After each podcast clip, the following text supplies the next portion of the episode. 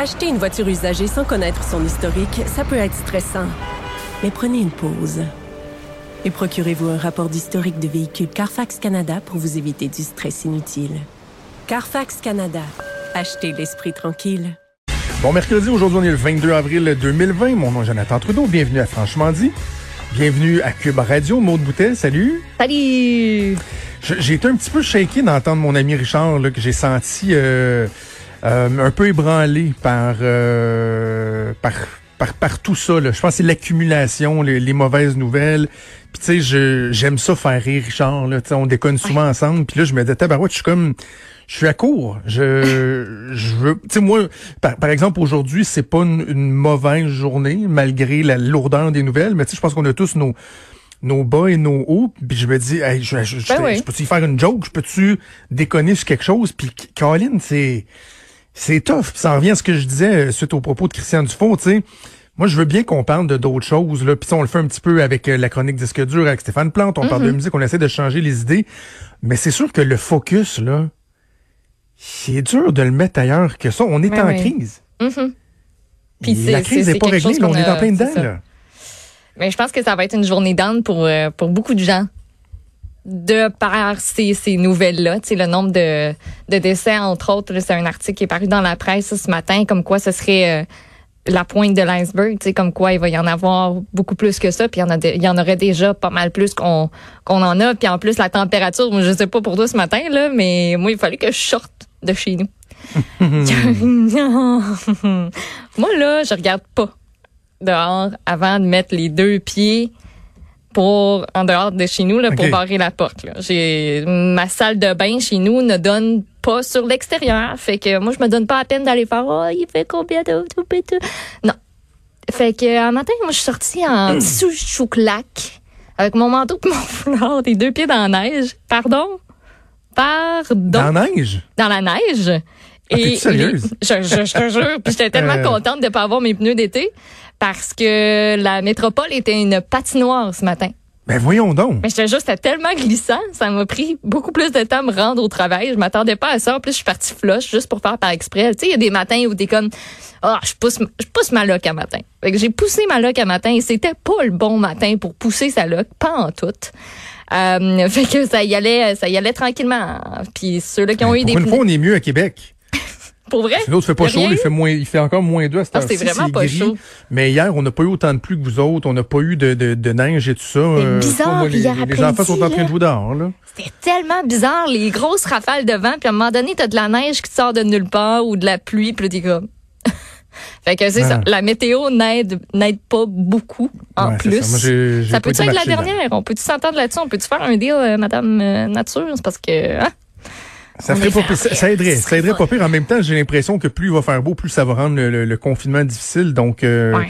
euh, quand même, euh, un autre défi. Maud, je vais te parler de Dominique Savoie, qui Mm-hmm. fait euh, beaucoup jaser depuis euh, 24 heures. Et moi, je dois te dire, là, je suis vraiment, vraiment, vraiment, je te le dis, là, je suis très heureux de cette nouvelle. Dans- dans- ton, ton heureux, c'est pourquoi? Je suis heureux parce que euh, puis toi j'avais j'avais vraiment glissé un, un mot à Richard parce que euh, quand c'est arrivé le, le, le, le, le bout là avec le ministère des Transports puis bon Annie Trudel qui euh, qui jetait euh, des accusations comme on jette un Kleenex là elle distribuait ça elle là, elle accusait tout le monde finalement il n'y a jamais rien qui a été prouvé sur quoi que ce soit là. Euh, la sonneuse de, de fausse alerte que j'avais euh, surnommée euh, Annie Trudel, qui a l'air d'être une bien bonne personne, mais qui fout le trouble partout où elle passe. Là. Même quand elle travaillait dans une firme qui vendait des processus, des procédures, euh, des processus euh, ISO intégrité, euh, elle a fini par s'en aller en disant que c'était bien épouvantable, qu'il voulait faire de l'argent avec l'intégrité, puis la chicane avec le boss, en tout cas.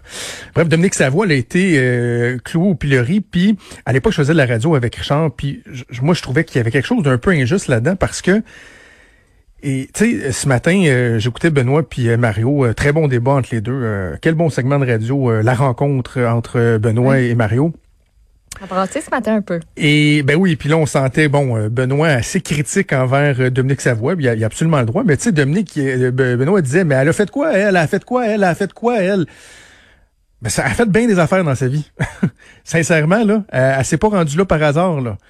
Benoît disait, elle n'a jamais perdu une scène. Non, mais elle n'a pas volé non plus. Elle n'a pas volé non plus. Puis moi, c'est ce que j'ai toujours trouvé dommage avec Dominique Savoie, c'est que tous les gens à qui je parlais, autant des gens de la fonction publique qui la côtoyaient, donc des gens apolitiques, que des gens du politique, de tout horizon, tout le monde n'avait que de bons mots envers Dominique Savoie. Même avant que la crise éclate au ministère des Transports, elle était pressentie pour devenir secrétaire générale du gouvernement. Le premier fonctionnaire du gouvernement, là, c'était elle que tout le monde voyait parce que bon, celui qui était là était pour quitter bientôt et tout le monde disait hum, probablement que Dominique Savoie, ça va être la prochaine. C'est une femme intelligente qui a pas peur de brasser la cage. Puis, tu sais, ultimement, ce qu'on aura reproché le plus à Dominique Savoie, c'est d'avoir dit peut-être malhabilement comme commission parlementaire, parce que sa job, c'est pas d'aller faire euh, du PR euh, devant des, députés. Là. Sa job, c'est de gérer un ministère. Mm-hmm. Euh, on lui a reproché de dire, moi, tu sais, j'ai pas de directive à recevoir du politique. Or, la règle d'or dans le travail entre le, le volet politique et le ministère, c'est que le ministère ne peut pas faire de politique.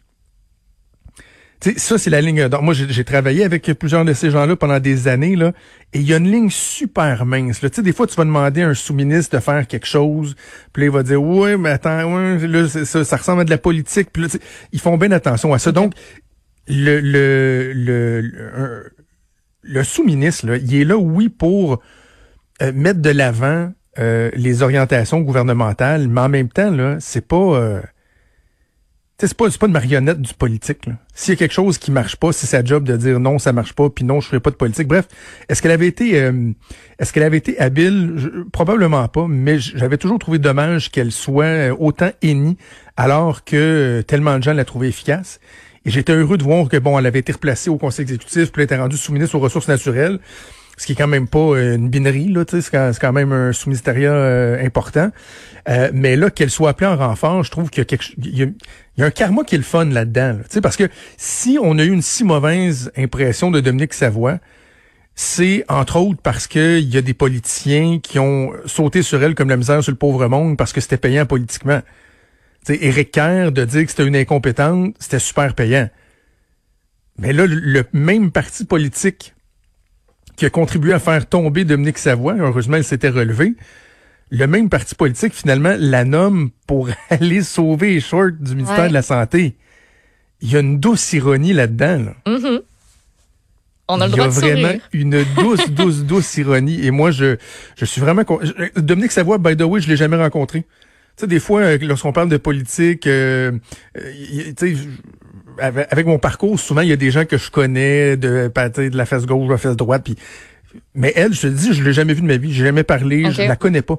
Mais je connais des gens qui la connaissent, qui me disaient que ça avait été difficile pour elle. Je pense qu'elle avait une famille, des enfants, euh, d'être vue comme étant la, la, la, la, bad girl du gouvernement du Québec, comme si c'était elle au ministère mm. des Transports qui avait euh, fait du crossoyage dans les appels d'offres, puis alors que c'est pas ça, là on l'accusait de pas avoir voulu changer la structure, que c'était pas assez souple, etc.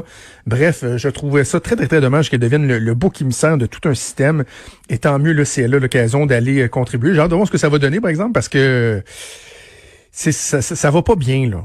Ça va pas bien. Le manque de ressources, le c'est pas beau, là. Puis j'ai... Euh, ce que je trouve difficile, c'est que je vois pas le bout de ça je vois pas comment et quand ça va s'améliorer. On dirait que le moment où ça va s'améliorer, où on va nous dire c'est de moins en moins pire dans nos CHSLD, j'ai de la misère à, le voir venir. Je comprends pas comment. Euh, c'est comme si on avait parti là, un domino là, puis que ça arrête plus jamais, jamais, jamais, jamais, jamais.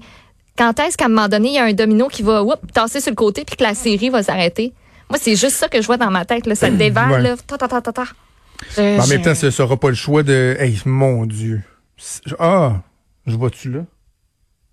Je, si je voulais être vraiment, vraiment cynique, je te dirais qu'un mm. moment donné, il n'y en, en, restera plus à mourir. Là.